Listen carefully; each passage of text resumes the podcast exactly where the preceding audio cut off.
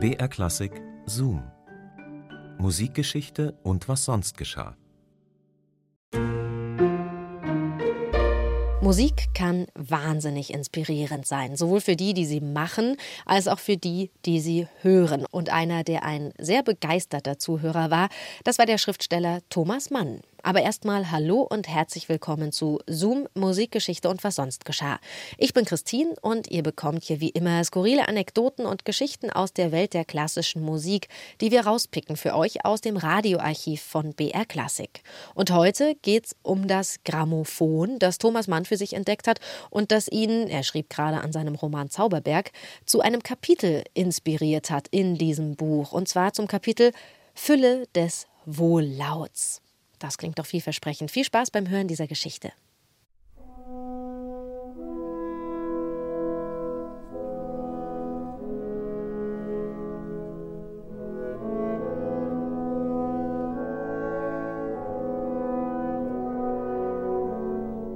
Auch Schriftsteller sind manchmal vergesslich, sehr zum Leidwesen ihrer Exegeten.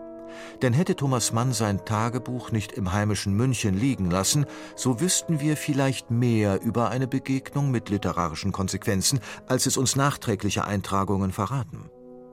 Ziehen wir Rückschlüsse aus vergleichbaren Situationen, dann wird es am 29. Januar 1920 folgendermaßen gewesen sein.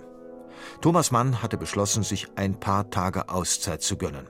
Er packte seinen Handkoffer, stopfte Lebensmittel in einen Rucksack, ließ sich per Taxi von seiner Villa in der Poschinger Straße zum Münchner Hauptbahnhof chauffieren.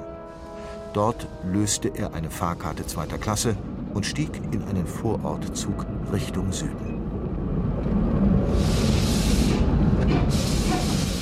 Ziel der Reise war Feldafing am Westufer des Starnberger Sees, wo der Schriftsteller vor einigen Monaten Anteile an einem Ferienhaus des Verlegers und Kunsthändlers Georg Martin Richter erworben hatte.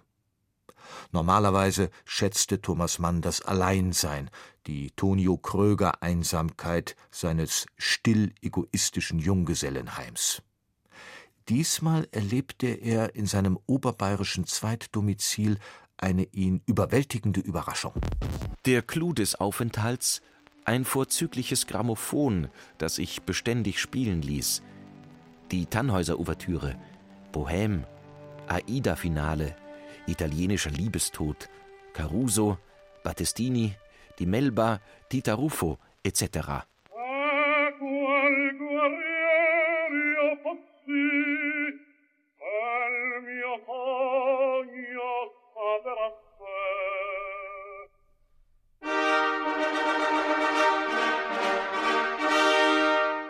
Ein Grammophon. Der passionierte Musikliebhaber Thomas Mann ist elektrisiert. Die Klänge des musikalischen Reproduktionsapparates bieten ihm nicht nur einen unerwarteten Genuss, sie sind ihm auch eine freudig genutzte Inspirationsquelle. Neues Motiv für den Zauberberg, gedanklich und rein episch ein Fund.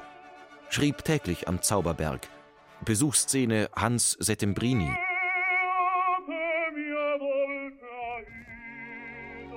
Viele Jahre lang hatte Thomas Mann seinen angefangenen Roman beiseite gelegt. Beflügelt vom Shellac-Sound setzte sich Thomas Mann an den Schreibtisch und arbeitete unter anderem an einem Kapitel, das den Titel Fülle des Wohllauts erhalten wird. Mit einem Handgriff gab er der Drehscheibe Strom, zögerte zwei Sekunden, bis ihr Lauf volle Geschwindigkeit erreicht hatte, und setzte die feine Spitze des Stahlstiftes auf den Plattenrand. Er senkte den Deckel darüber, und in demselben Moment brach aus dem Körper der Truhe Instrumentaltrubel hervor. Eine lustig lärmende und drängende Melodie, die ersten gliederwerfenden Takte einer Ouvertüre von Offenbach. Man lauschte mit offenen Mündern lächelnd.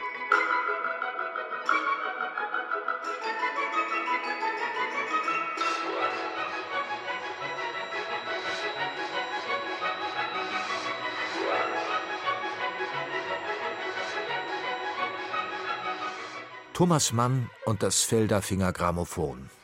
Das ist eine Beziehung der besonderen Art.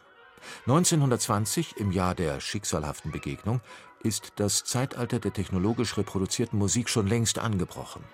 Immerhin ist es mehr als zwei Dekaden her, seit Emil Berliner Grammophon und Schellack zum Patent angemeldet hatte. Plattenteller drehen sich überall. Auch Thomas Mann hatte schon zuvor das Bedürfnis geäußert, solch einen Zauberapparat zu besitzen. Doch erst am Starnberger See findet er das Luxusgerät, das seinen Ansprüchen genügt. Es klang, als seien die Stars zu Besuch.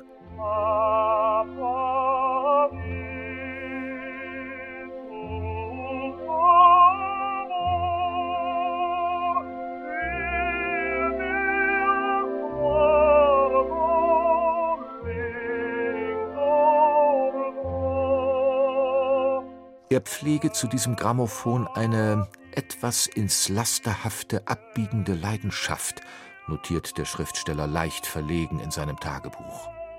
Und dieser Leidenschaft gibt sich Thomas Mann ausgiebig und ungestört von Verpflichtungen und Familientrubel hin. Zum Beispiel am 24. März 1920. Grammophonmusik. Neu Parsifal. Nach dem reichlichen Abendessen Wagner, Beethoven, Verdi und Puccini übermüdet. 11 Uhr, nachher Grammophonkonzert. Kaffee, Likör. Oder am 28. des Monats. Zum Abendessen Beefsteak, Beethoven fünfte Symphonie. Beschäftige mich später damit, im Katalog die Platten anzustreichen, die ich herbeiwünsche. Dabei ist Thomas Manns Geschmack durchaus weit gefächert. Außerordentlich liebe ich die Marterplatte von Battistini.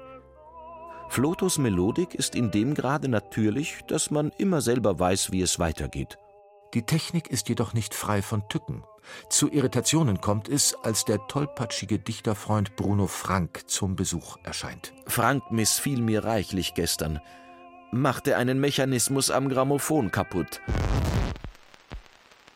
Bis 1923 wird sich Thomas Mann immer wieder in seine Felderfinger Literatenklause zurückziehen – eine Zeit, in der er seinen Zauberberg vollendet. Stimmung zum Zauberberg auf dem Lande erstarkt, teils allgemein als Arbeitsruhe, aber auch sachlich. Es ist jedoch nicht allein die Abgeschiedenheit, die den Schriftsteller animiert, gerade andere akustische Einflüsse bringen seine Fantasie in Schwingung. Die Stimme von Caruso, Wagners Ouvertüren, Bizets Carmen. Ohne die Schellack-Platte hätte ein Meisterwerk der Weltliteratur ein anderes Gesicht. Es war ein strömendes Füllhorn heiteren und seelenschweren künstlerischen Genusses.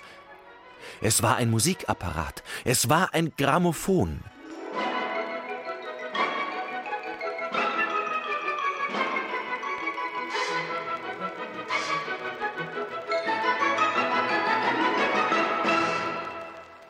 Tja, eine, wie sagt Thomas Mann in dieser Geschichte, lasterhafte Leidenschaft, sein Grammophon, das ihn zum Schreiben animierte. Das war ein Zoom von Markus Vanhöfer. Zoom, Musikgeschichte und was sonst geschah, gibt's immer samstags neu in der ARD-Audiothek und natürlich überall, wo es Podcasts gibt. Und in der nächsten Episode geht es dann um den Komponisten Gustav Mahler, der in der Prager Gemsengasse das Haus zum Roten V aufgesucht hat. Heute verirrt sich kaum ein Tourist in diese kleine Gasse in der Prager Altstadt. Hier hatte ein gewisser Emanuel Goldschmied ein freies Gewerbe gemäß Paragraph 35 der Gewerbeordnung angemeldet. Hier im Haus war ein, sagen wir, Nachtlokal untergebracht, der Salon Gogo, in dem sich die Männerwelt nach des Tages Mühe und Plag erholen konnte.